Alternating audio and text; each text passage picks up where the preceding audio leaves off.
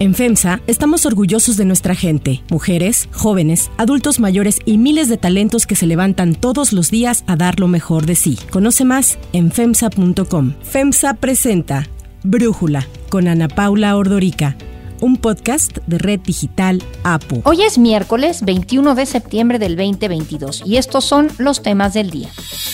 El secretario general de la ONU, Antonio Guterres, advirtió que el mundo está en peligro en su discurso de apertura de la 77 Asamblea General de la ONU. Hoy hablará el presidente de Ucrania, Volodymyr Zelensky. La Reserva Federal de Estados Unidos dará a conocer hoy su decisión de política monetaria. Pero antes vamos con el tema de profundidad. El coronavirus, el nuevo coronavirus, ha sido declarado por la Organización Mundial de la Salud como una pandemia. There are now more than 80,000 cases worldwide, and the outbreak is also sparking fears on Wall Street, the Dow plunging more than 1,000 points on Monday. Die Weltgesundheitsorganisation WHO hat den bisher höchsten Wert an Neuinfektionen mit dem Coronavirus registriert. Retour en direct sur le plateau de 7 jours BFM. C'était en 2003. Le SRAS, syndrome respiratoire aigu sévère, parti de Chine, faisait 774 morts. 17 ans plus tard, El 11 de marzo del 2020, la Organización Mundial de la Salud declaró pandemia por COVID-19. En ese momento no sabíamos prácticamente nada de este virus, ni si la emergencia que confinó al mundo entero duraría un mes, un año o cuánto duraría. Este domingo, el presidente Joe Biden respondió en entrevista para CBS que la pandemia ya había terminado. The pandemic is over. We still have a problem with COVID. We're still doing a lot of work on it. Uh, it's, but the pandemic is over. Esta declaración vino después de que la semana pasada Tedros Adhanom, el director general de la OMS, sugirió que ahora sí se acerca el fin de la pandemia. We have never been in a better position to end La respuesta que Biden dio a CBS causó revuelo, ya que la semana pasada la Universidad Johns Hopkins registró más de 440 mil nuevos casos de COVID en Estados Unidos. Hay 32 mil personas hospitalizadas diariamente y existen entre 400 y 500 muertes al día. Por las críticas que desató la declaración de Biden, la secretaria de prensa de la Casa Blanca, Karine Jean-Pierre, trató de matizar lo que dijo el presidente. The president said, and he was very clear in his 60 Minutes interview, that uh, you know COVID remains a problem, and we're fighting it, and we have to continue uh, to make sure that we are fighting uh, this once in a generation pandemic. Actualmente, la Casa Blanca quiere extender la emergencia por COVID y por ello acaba de pedirle al Congreso 22 mil millones de dólares para comprar más vacunas, brindar más tratamientos y está armando una campaña para que los ciudadanos se apliquen sus vacunas de refuerzo. Entonces se ve un tanto contradictorio lo que dice Joe Biden y lo que intenta hacer la Casa Blanca. Aún así, las acciones de las principales fabricantes de vacunas de COVID como Moderna, BioNTech y Novavax se vieron afectadas por lo que le dijo Biden a CBS. En conjunto perdieron más de 10 mil millones de dólares en su valor accionario. En el caso de Pfizer, que tiene un portafolio más amplio de productos, sus acciones cayeron un 2%. Según una encuesta de Axios Ipsos, el 46% de los estadounidenses ya regresaron a sus actividades prepandemia. Un análisis hecho por The Economist, que llama el índice de la normalidad, reporta que actualmente, si 100 eran las actividades que se llevaban a cabo en enero del 2019, ahora Estamos en el mundo en un 84%. En el momento más crítico de la pandemia, en abril del 2020, el índice de la normalidad llegó a estar en un 34%. En este índice se puede ver que la gente ha regresado a eventos deportivos, a tomar vuelos y a utilizar el transporte público casi a los niveles prepandemia. Entonces, ¿hemos llegado o no al fin de la pandemia? En el caso de México, el presidente Andrés Manuel López Obrador ayer aplaudió que se han registrado días sin una sola muerte por COVID. Así lo explicó el subsecretario de Salud, Hugo López Gatel. Hay una reducción continua de la epidemia y uno de los elementos más destacables es desde luego que las unidades COVID están ya en desocupación. Además, López Gatel informó que las medidas sanitarias publicadas en julio del 2020 en el Diario Oficial de la Federación serán sustituidas por recomendaciones no obligatorias para empresas y unidades comerciales. Yo calculo que en la próxima semana ya tendremos completamente listo ese acuerdo y será enviado a el diario oficial para que sea abrogado el que todavía es vigente y sustituido por recomendaciones que ya son de carácter general. Agregó que desde antes de la quinta ola no eran necesarias estas medidas como el uso del gel antibacterial y los filtros, pero no se eliminaron por prevención. Inclusive insistió en que el uso del cubrebocas es solo una recomendación. El gobierno federal de México nunca lo declaró obligatorio, por lo tanto no tenemos que declarar que deje de ser obligatorio porque nunca lo fue. Lo hemos recomendado. Especificamos que en México no íbamos a acudir a medidas de fuerza, a hacer obligatorio para las personas el cumplir determinadas acciones. De acuerdo con el informe técnico de la Secretaría de Salud, al corte de ayer México acumula más de 7 millones de casos positivos y más de 320 mil muertes por COVID. Este martes se detectaron más de 10 mil casos activos y se registraron 21 muertes por COVID. Sabemos que estos números han sido inferiores a la realidad por la falta de pruebas primero, luego las fallas en los mecanismos de rastreo y de seguimiento de infecciones y muertes en México. El análisis.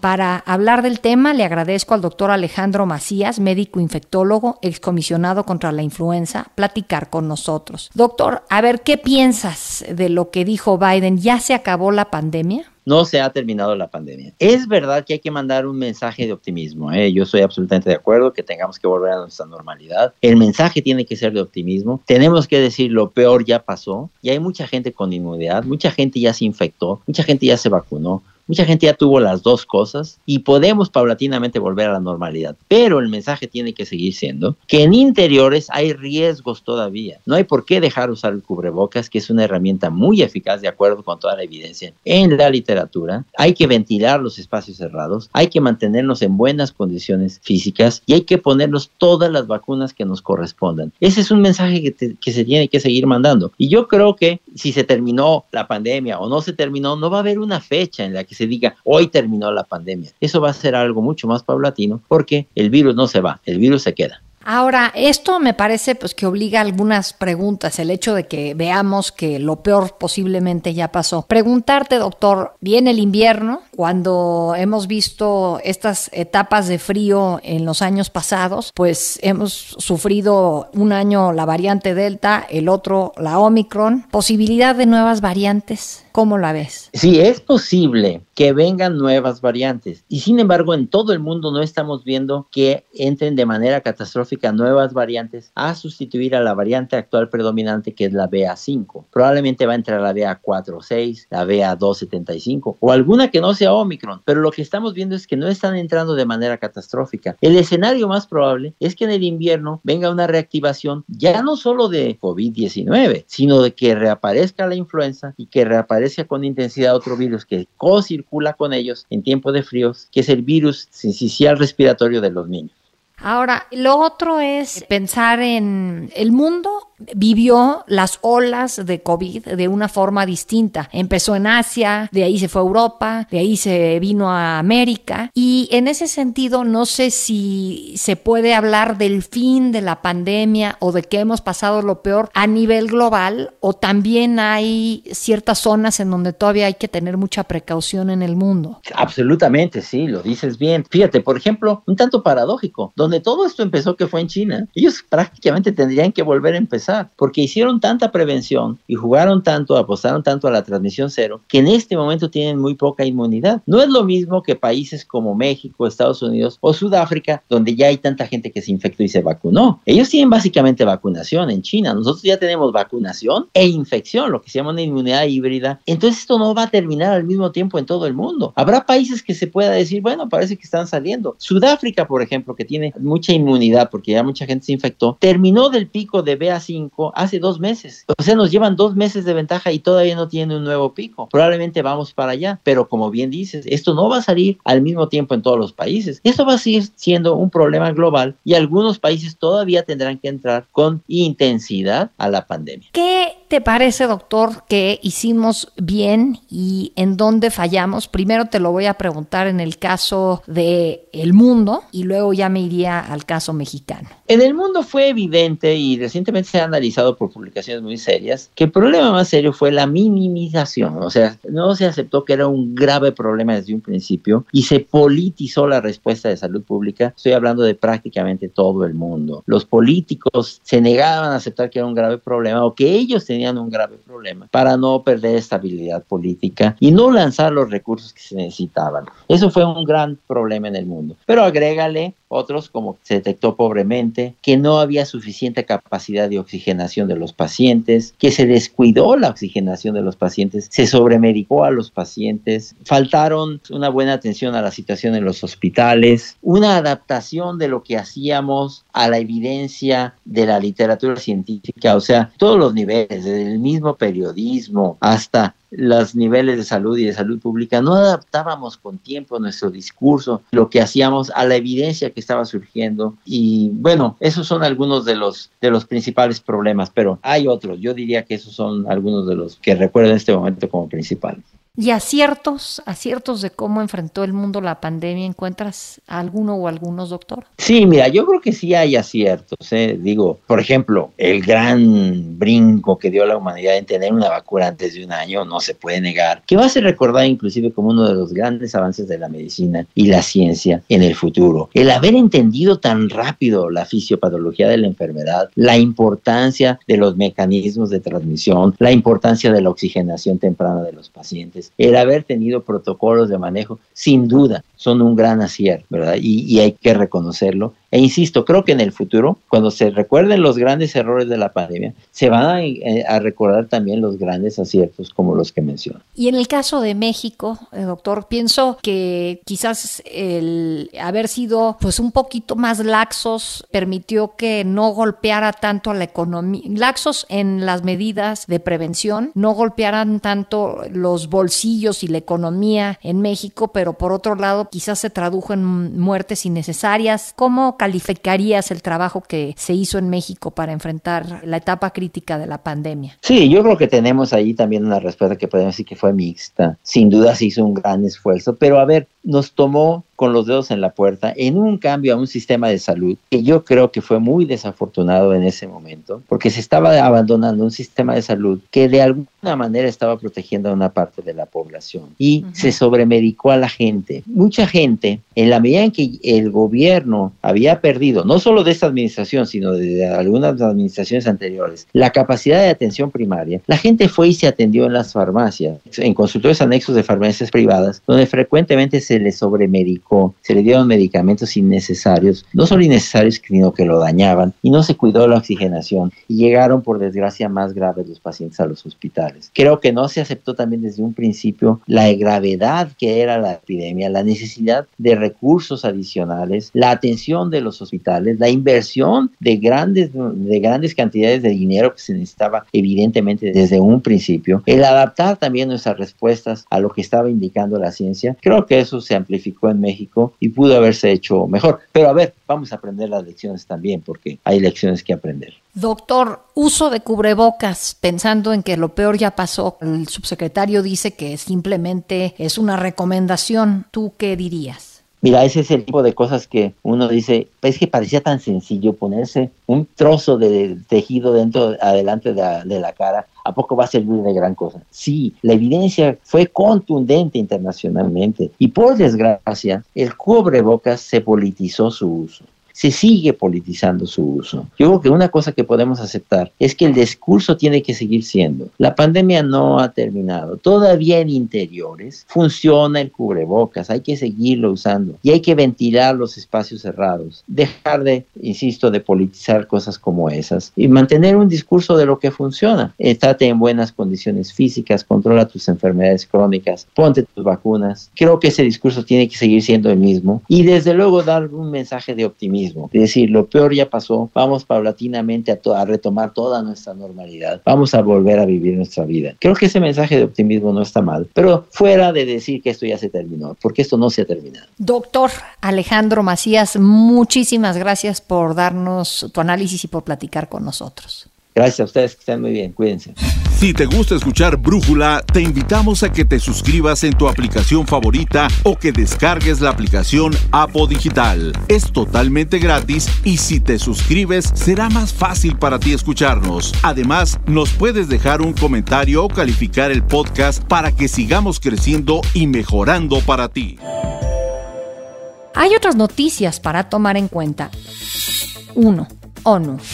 La guerra en Ucrania, desastres climáticos e inseguridad alimentaria fueron algunos de los temas en que se centró el discurso de apertura de la Asamblea General de la ONU a cargo de su secretario general, Antonio Guterres, quien alertó sobre una tormenta perfecta que amenaza al planeta. Our world is in big trouble. Divides are growing deeper, inequalities are growing wider, and challenges are spreading farther. La Asamblea General de la ONU se realiza este año de forma presencial por primera vez después de dos años en que la pandemia de COVID obligó a cambiar el formato. Llamó la atención que el discurso de Guterres estuvo lleno de pesimismo sobre el futuro del planeta, en el que incluso alertó que las divisiones políticas amenazan el trabajo del Consejo de Seguridad, el derecho internacional, la confianza y la fe de la gente en las instituciones democráticas. United Nations Charter and the ideals it represents are in jeopardy. We have a duty to act and yet we are gridlocked in colossal global dysfunction.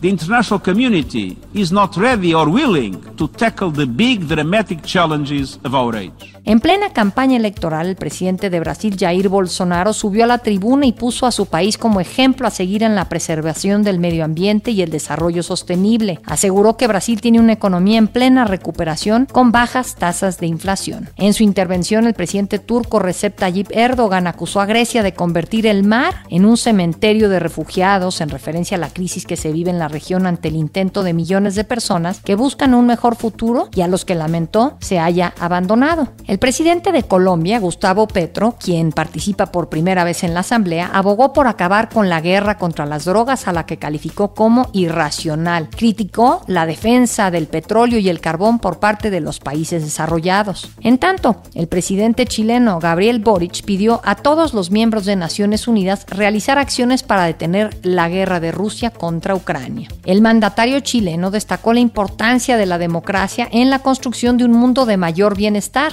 En temas de la región habló de la liberación de los presos políticos en Nicaragua y de los desafíos que presenta Venezuela. La crisis humanitaria en Venezuela, producto de ya su prolongada crisis política, ha generado un flujo migratorio que es inédito en nuestra región y en nuestro país, poniendo una presión tremenda sobre nuestras instituciones y nuestra sociedad. Para hoy se tiene programada la intervención remota del presidente de Ucrania, Volodymyr Zelensky, esto después de que se autorizara de manera especial su participación porque Rusia se negaba a ella debido a que el formato de este año es presencial. Hablará también Joe Biden, en donde planea reclamar una reforma urgente del Consejo de Seguridad, según adelantó un funcionario de la Casa Blanca. Son cerca de 150 mandatarios los que subirán a la tribuna a lo largo de la semana. Los grandes ausentes de la cita de este año son los presidentes de Rusia, Vladimir Putin, el chino Xi Jinping y, como ya se ha hecho costumbre, el presidente de México, Andrés Manuel López Obrador.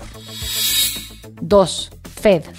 La Reserva Federal de Estados Unidos, la Fed, dará a conocer hoy su decisión de política monetaria. Analistas e inversores prevén que la Fed anuncie un incremento de 75 puntos base, con lo que sumarán cuatro alzas consecutivas desde marzo pasado. Hay algunos expertos que estiman que el aumento podría ser de hasta un punto. Si las previsiones se cumplen, la tasa de interés de la mayor economía del mundo se ubicaría entre el 3 y el 3.25%, el nivel más alto en los últimos 14 años. Para Brújula, Gabriela Siller, directora de análisis económico y financiero de Grupo Financiero Base, nos da su análisis. La Reserva Federal de Estados Unidos dará su tan esperado anuncio de política monetaria de septiembre, en donde el mercado anticipa un incremento de 75 puntos base a la tasa de interés para llevarla a 3.25%. Cabe destacar que los incrementos que la Fed ha hecho este año, en el ciclo alcista anterior se tardó 36 meses. Además del incremento en la tasa, que ya está muy esperado por el mercado, será también relevante la conferencia de prensa de Jerome Powell, presidente de la Fed, y la actualización de las proyecciones económicas, en particular de la inflación y el famoso diagrama de puntos en donde los miembros de operaciones del Comité de Operaciones de Mercado Abierto votan y proyectan en dónde cerrará la tasa.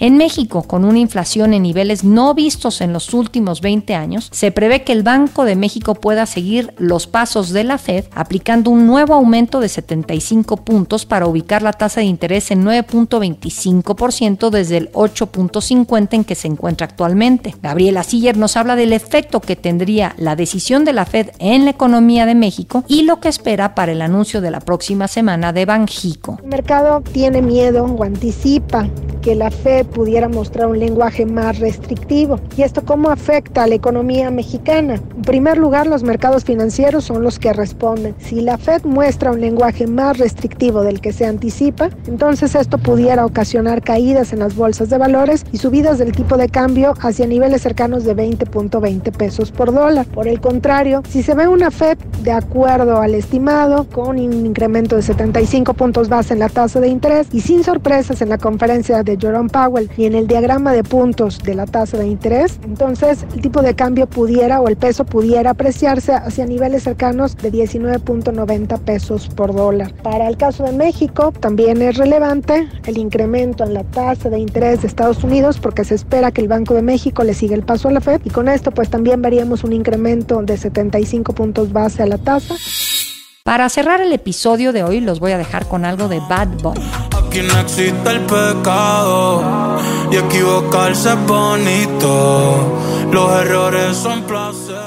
Ayer se dieron a conocer las nominaciones a la edición número 23 de los Latin Grammys, en donde el cantante es quien encabeza la lista, ya que tiene 10 menciones. Dos de ellas son por álbum del año con Un Verano Sin Ti y por grabación del año. Además, Bad Bunny estrenó el fin de semana el video de la canción El Apagón, un documental de 22 minutos realizado por la periodista Bianca Graulau, que denuncia las injusticias de Puerto Rico, como los cortes de luz, la gentrificación y la corrupción en un país que hoy vuelve a sufrir, ahora por el paso del huracán Fiona.